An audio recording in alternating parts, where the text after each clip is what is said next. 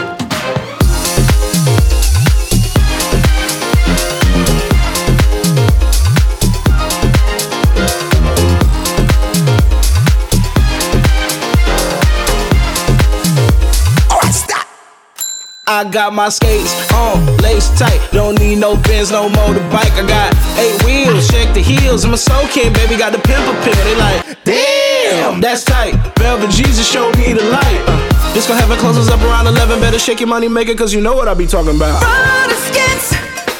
Oh, you thought that we were done? nah, I'm never. Come on now, shake. Your money maker. Saying now shake your money maker, your money maker. Shake your money maker, shake your money maker, shake your money maker, shake your money maker, shake your money maker, shake your money maker, shake your money maker. Talking about roller skates, so fine every time you glide away.